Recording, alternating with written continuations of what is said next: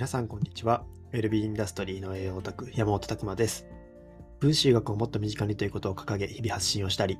本業では未美容産業を作るということに取り組んだり、健康と美容を仕事にしていくオンラインサロン、チーム美容ラボの運営をしたりしております。この配信では私、山本が毎週月曜日の21時から開催しております。管理栄養士も知らない未病予防栄養学勉強会にて語りきれなかったことや、分子医学を学ぶ上で役立つ知識、日々を持っていることを発信しております。というわけでですね、本日のテーマは、緑内障と分子栄養学というテーマでお話ししたいと思います。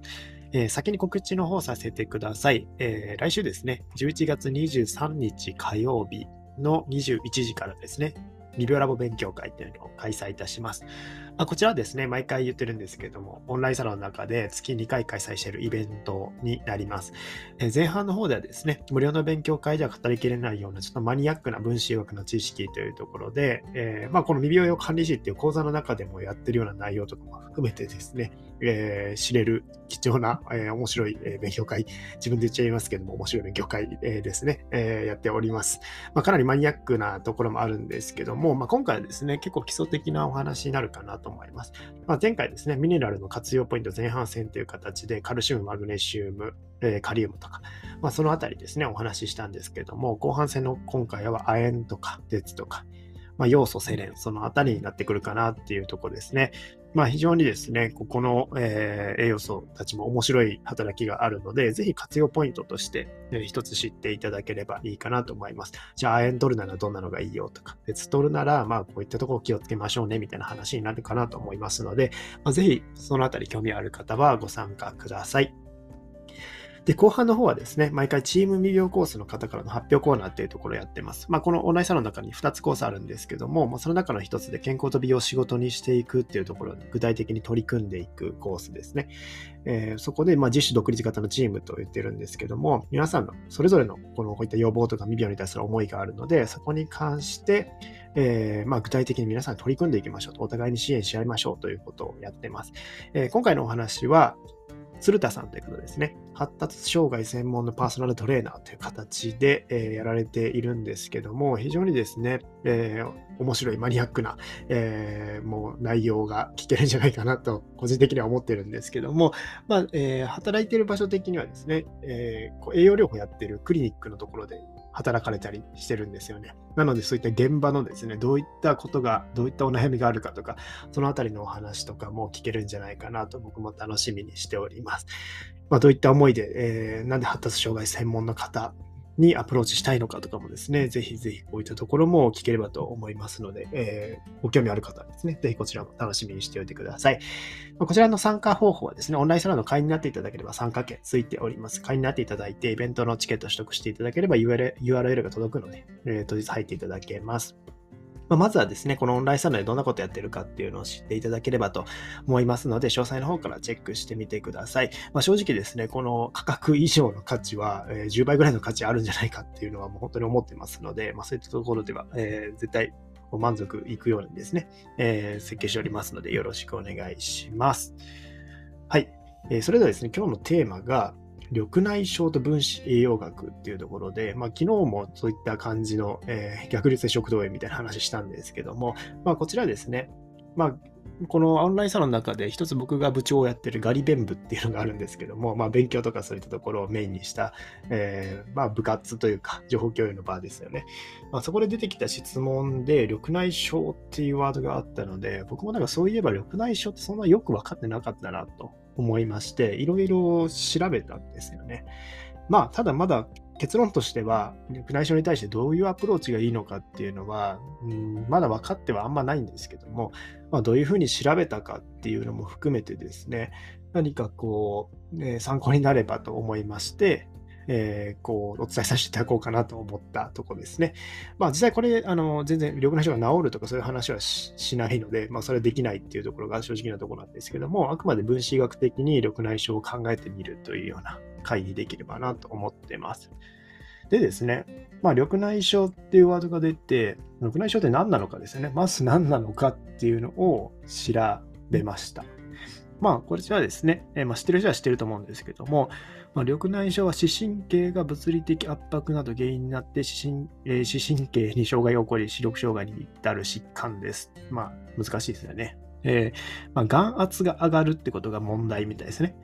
根本は眼圧が上がること。で、じゃあなんで眼圧が上がるのっていうと、まあ、目って、まあ、黒目の部分、水晶体っていう部分ですよね。の前に、えー、まあ、角膜っていうのが膜があって、その間って、まあ、こう、液体、液体というか、うん、こう、満たされてるんですよね。防水っていうらしいですけども、そういったもので満たされてて、まあ、その水晶体あたりから出てきて、えー、またもう一回戻っていくんですよね。まあ、そこに流れがあると。実はこの目の、えー、まあ、前の方にはこういった流れがあって、そこが詰まるらしいんですよね。その、まあ、出てきて、もう一回戻っていくところのところが詰まっちゃって、えー、じゃあそこの圧力が高くなりますよね。排水排水されない。防水がこう目の底が詰まってしまって排水されなくなってくる。そうすると、そこの中の圧力が高まっちゃうので、中の圧力も高まっちゃって、神経を圧迫して、まあ、そういった緑内障とかになってくるというところですね。まあ、こういったところで、緑内障の中にも様々種類があるらしいんですよ。まあ、こういったところは難しいので割愛すると、まあ、なんか出口が目詰まりしてる開放、えー、空角緑内障とかなんかいろいろあるんですよね。閉塞とか。なんかそういったところで原因はあるので、まあそういったところは詳しくはお医者さんだと思うんですけども、まあ原因としては、ここがうまく巡ってないっていうところですよね。詰まっちゃってるっていうところ。まあその原因っていうのがかなりの問題点になってくるんだろうなっていうところがまず一つあります。で、まあ、じゃあなんで詰まるのかっていうところを、いろいろ自分なりにも調べてたんですけども、まあ、一つですね、えー、まあ、文集学の有名な三石先生の本とか読み直してたんですけども、緑内の症のこと書いてあるページがあったんですよね。で、まあ、緑内障があると。まあ、視野に緑色の傘がかかることを特徴とする病気。まあ、ちょっと視野がですね、黒っぽくなったりとかするみたいなね。40歳以上の2%、65%、えー、65歳以上の8から10%で見られる。まあ、こういった、えー、年齢とともにやっぱりリスクが上がる病気なんですよね。まあ、それとのビタミン C の関係っていうのも、なんか過去研究があるみたいですね。ビタミン C を 0.5g 服用させると眼圧が大幅に下がることを突き止めたみたいな昔の研究ですかね。1964年とかぐらいのことが書いてあるので、ビタミン C を大量投与すると眼圧が下がるっていう話がありますよって話ですね。ただ、この量大量のですね、えー、量なので、なかなかこれサプリで取っても結構この量、えー、かなりしんどいんじゃないかなっていうような気がするんですけども、まあ、ビタミン C は関わってるかもしれない。じゃあなんでかっていうと、これはもう仮説で書いてありますね。まあ、結論ではないんですけど、仮説でビタミン C が眼圧を下げる作用がある。まあそこで一つ考えられるのが粘土ですよね。この防水の粘土。まああの、ネバネバ度みたいなことですよね。ああ、なるほどと思って、えー、まあこの確かにこの防水自体が、まあ、粘液としてですね、まあ、ちょっと粘っこくなると当然その出口に詰まりやすくなったりとかするっていうのは考えられるなっていうところですね。で、もう一つの原因としては考えられるのは、過酸化脂質みたいですね。で過酸化脂質って、まあ、あの、油が活性酸素によって酸化されてできるようなものなんですけども、まあ、それが、まあ、これも仮説です。えあくまで仮説で、えー、三石先生が考えられてるようなことなんですけども、うん、なるほどな。じゃあ活性酸素が関わってるなって話になってきて、なので目には抗酸化対策必要なんだ。ななんとなくつながる感じはしますね。じゃあこの防水って、えー、果たしてどれくらいのバランスでどうなってるのっていうと、まあほとんど水らしいんですよね。それ調べたんですけど、でもあんまりなんかこう結論つけたものはなくてですね、脂質、まあ確かに脂質も一部入ってるみたいなので、それが過酸化脂質になっちゃって、目とかはま活性酸素とか影響、紫外線とか受けやすいので、もしかするとそういったものでなってるのか、え血液中からの重素性がそういう感じになって活性酸素が影響している可能性もあるねっていう話ですよね。まあ非常に難しいんですけども、えー、まあそこに対してやっぱり油のそういった活酸化脂質をできないように、えー、保ってるのが、例えばビタミン E、ビタミン C、ビタミン B2、まあ、グルタチオンとかですね、グルタチオンとか、まあそういったものたちがこれを守っているので、やっぱりそういったものを取るっていうのは目にも影響がある。やっぱ活性酸素が影響している可能性は十分にあるなっていうところは思ったんですよね。なので、まあ、この一つ対策としては活性酸素除去っていうところですね。ビタミン C、ビタミン E とかも取っていくというところですね。まあ、そのあたりもポイントかなと思います。あとは、まあ、この神経のそういったやっぱり出口の詰まりなので、まあ、そこで物理的な要素ももしかしたらあるのかもしれないですね。まあ、そういったところで物理的に目とかやっぱり温めてあげるとかもポイントかもしれないですし、えー、そのあたりですね。えー、まあちょっとまあこの確かに眼圧っていう圧力が原因にはなってるみたいなので、そのあたりがまあ栄養的にもポイントなのかなというとこですね。まあ、あとストレスっていうのもあるみたいです。やっぱストレスによって活性酸素多くなったりするので、まあ、ストレスがずっとかかってるような方っていうのはやっぱりなりやすいって話もあったりとかするするって感じですね。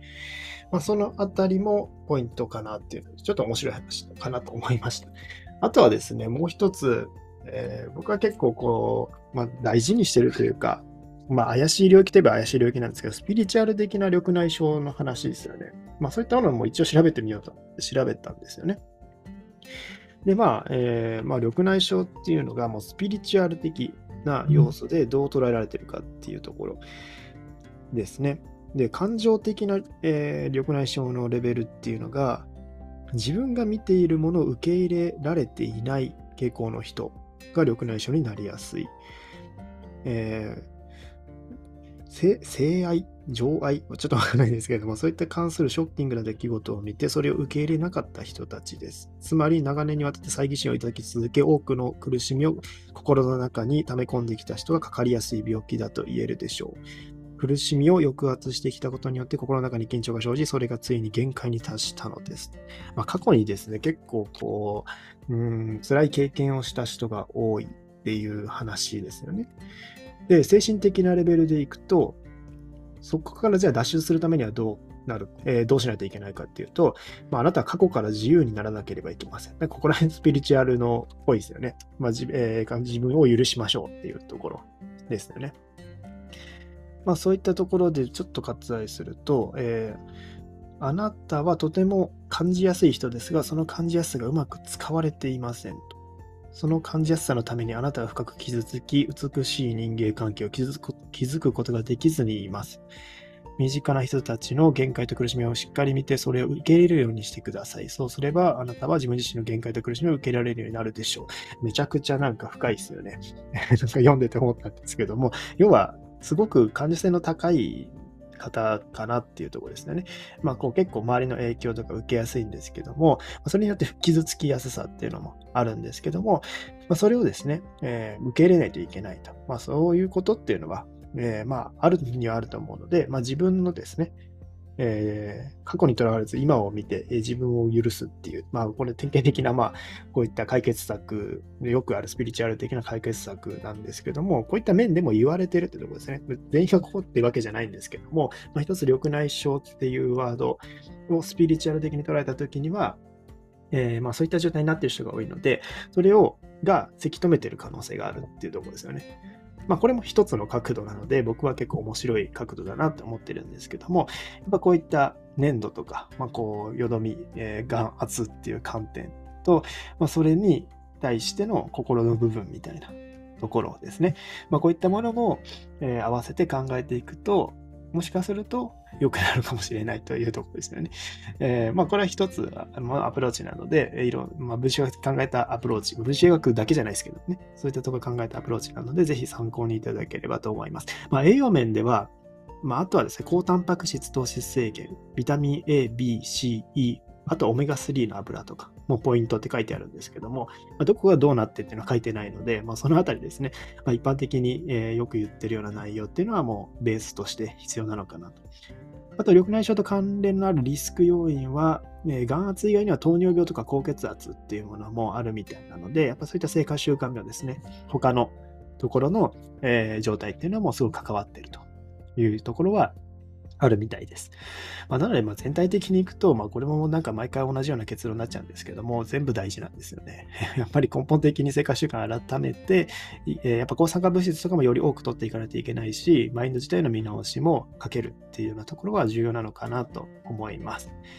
まあそういったところですね、ちょっと、えー、いろんなところを考えて、僕も、えー、緑内障っていうのをこうしていったわけなんですけども、まだまだわからない部分多いので、なんかこういった情報あるよっていうのがあれば、ぜひ僕もにも教えていただければと思っております。何かですね、えー、まあ参考になれば 幸いですというところです。はい。今日はですね、緑内障と分子栄養学というテーマでお送りしました。皆さんの日々のインプット、アウトプットを応援しております。ウェルビーインダストリーの栄養オタク、山本拓馬でした。じゃあまたね